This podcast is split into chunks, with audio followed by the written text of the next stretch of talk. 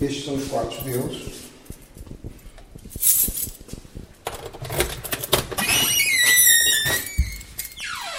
Estamos no Centro Educativo da Bela Vista, em Lisboa. Ao todo, estão internados 24 jovens que, à luz da lei, cometeram crimes e que, por terem idades entre os 12 e os 16, ficaram sujeitos a esta medida corretiva. Tiago Souza é o psiquiatra responsável pela saúde mental nos centros educativos da área de Lisboa. Cerca de 90% destes jovens e adolescentes com pelo menos um diagnóstico de hum, doença psiquiátrica, ou de uma perturbação psiquiátrica, a grande maioria acaba por ser de perturbações da conduta, de hiperatividade, de oposição, perturbações disruptivas, portanto, com grande impulsividade e grande irritabilidade, e não doenças que eh, sejam doenças psicóticas graves, crónicas para o resto da vida, ou doenças bipolares, perturbações do humor muito graves, não, são mais reações de ajustamento e eh, de oposição. A raiz do problema é comum a muitos deles. Muitos destes jovens têm uma dificuldade enorme em descansar, em dormir, e acabam por se ser uma, uma bola de neve de, de, estruturação mental, que vão usando substâncias e começam a viver nesta roda viva que é difícil de travar. Sem estrutura, sem exemplos na, na, própria família, a maioria das vezes, não sabem bem, andam perdidos. E que perturbações são essas? Perturbações da ansiedade também são frequentes, ataques de pânico, fobia social, agrofobia, perturbações do humor com depressões, doenças bipolares tipo 1 e tipo 2, hiperatividade, desatento. Nas psicoses, os pedopsiquiatras acabam por não querer fazer o diagnóstico muito precoce como há um desenvolvimento, portanto, depois também há as perturbações de desenvolvimento, não é? Com algumas. Mas do que é de fala, de raciocínio, de. Do desenvolvimento cerebral, que no fundo que pode dar deficiências, autismos, perturbações de tiques, perturbações obsessivo-compulsivas, uma bola de neve que termina muitas vezes em ofensas à integridade física, roubos, furtos e, por vezes, em tráfico de estupefacientes.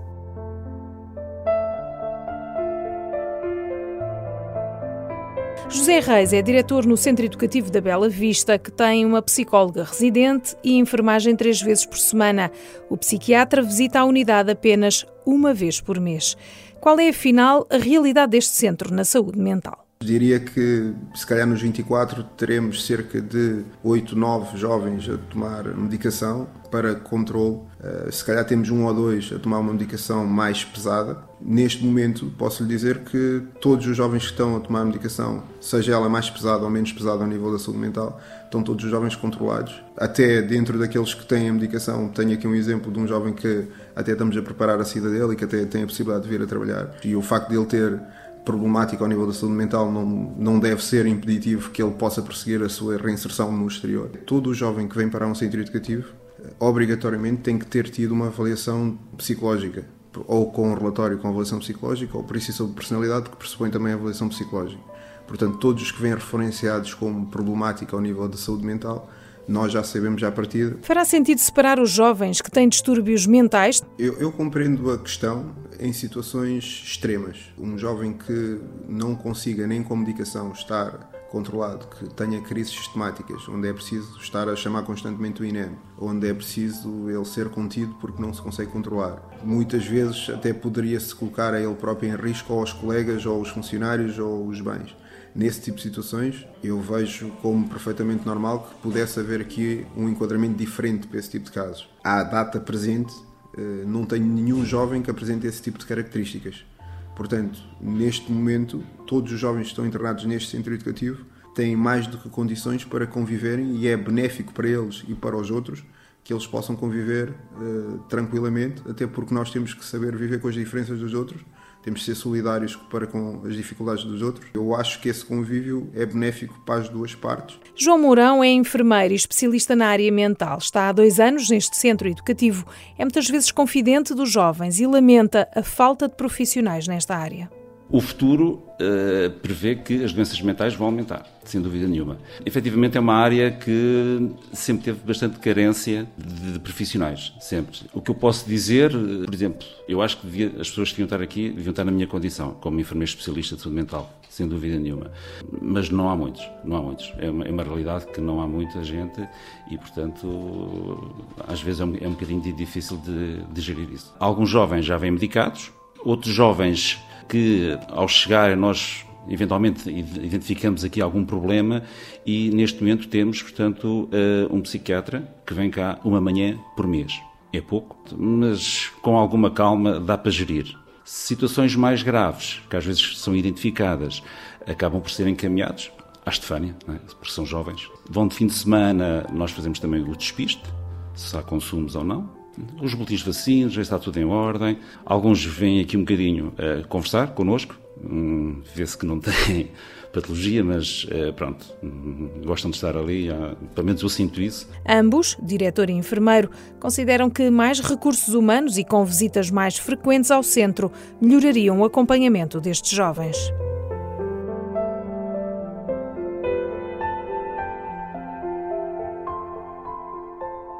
Os contactos com o exterior através de chamadas telefónicas são muito importantes. Ajudam a fortalecer laços com a família e a sair de muros. E essas chamadas foram recentemente aumentadas, até mesmo antes da visita da Provedoria de Justiça, explica o diretor José Reis. Foi uma situação que, quando recebemos, na altura já estava a ser tratada e foi referido aos representantes da Provedoria. O regulamento interno estava a ser visto na altura e na altura já tínhamos aumentado o número de minutos concedido a cada jovem, mas ainda assim, depois da vinda deles, porque é era uma situação realmente pertinente e que poderíamos melhorar, aumentámos o número de vezes. Neste momento, eles podem fazer seis vezes entre receber e, efetuar chamadas para a família, seis dias em sete, e aumentámos o tal número de minutos, porque agora penso que vão até cinco minutos. Para além disso, neste momento já temos disponível um, o Skype a funcionar. Com quem podem falar estes jovens? Isto logo no princípio, quando é feita a avaliação e quando o técnico tutor, que é quem gera toda a vida do jovem, ele também tem que perceber quem são os, os pais que são fatores positivos e os pais que são fatores negativos. Portanto, tudo é avaliado para perceber se é uma mais-valia ou uma menos-valia para aquele jovem ter contacto com determinada pessoa. E também é sempre tido em conta qual é o efeito que aquela pessoa tem no percurso do jovem. Que significado tem este contacto para os jovens? Isso nós temos aqui um, uma regra e temos os dias de chamada. E nesses dias, claro, claro que sim, faço as minhas chamadas todas. E aproveitas para falar com quem? Com a minha avó, sempre. E também recebes? Também recebo. Além de visitas que podes ter também, não é? Sim, e também posso ir ao exterior a casa. E que recados é que às vezes a avó acaba por dar? Acaba por dar para eu portar bem, para não, não, ter, não arranjar confusão aqui, para poder ter o que eu quero, o que já tenho, para poder ir lá fora e continuar a, a, a minha vida. É uma, ela é uma pessoa fundamental na minha vida. Sempre que posso, sim. Falas com quem? Falo com a minha namorada, falo com o meu pai, com os meus avós, com a minha irmã. Podemos efetuar três e receber três. Se houvesse mais, ainda, ainda aproveitava mais. Sinto-me melhor, já me vou deitar com a consciência mais tranquila. Se, se, está tudo bem comigo, como é que correu o meu dia. E, e eu digo que correu espetacular para eles ficarem descansados também. Aproveitamos, aproveitamos, sim senhor. Eu falo com o meu irmão. Aqui estamos a entrar nas unidades residenciais. Esta é uma das unidades, que é a unidade de regime semiaberto.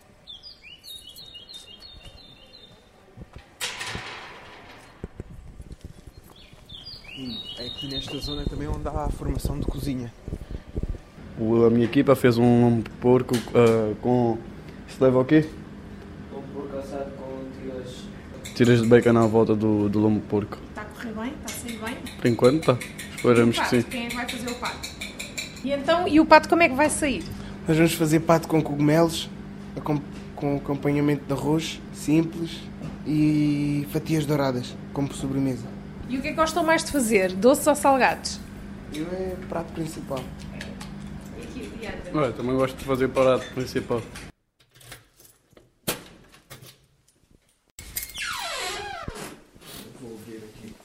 Todos eles têm então uma cama, têm este mural onde podem pôr. uh, Aqui, sim, onde podem pôr fotografias, podem pôr um desenho, podem pôr informação que eles achem que é relevante. Depois, cada um dos quartos também é identificado com o número do jovem.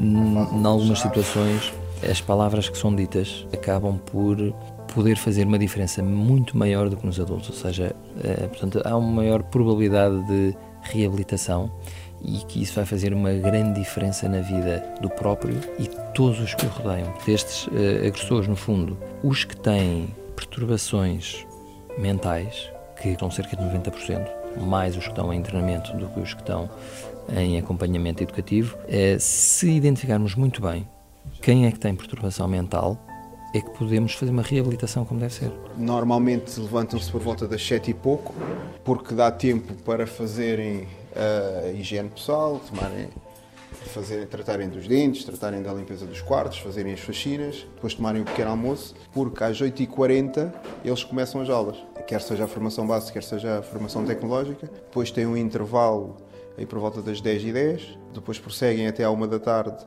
as aulas, almoçam por volta da uma, depois do almoço fazem uma reunião, fazem a avaliação da, da manhã. Nessa reunião, para além da avaliação, é feita a preparação da tarde, prosseguem até às 6 da tarde, voltam para as unidades, tratam outra vez das, das limpezas, porque para jantarem às 19, depois de jantar tem outra vez a reunião da avaliação de como é que correu a tarde, e depois, nessa fase, trata-se também dos telefonemas e trata-se de... é completamente preenchido.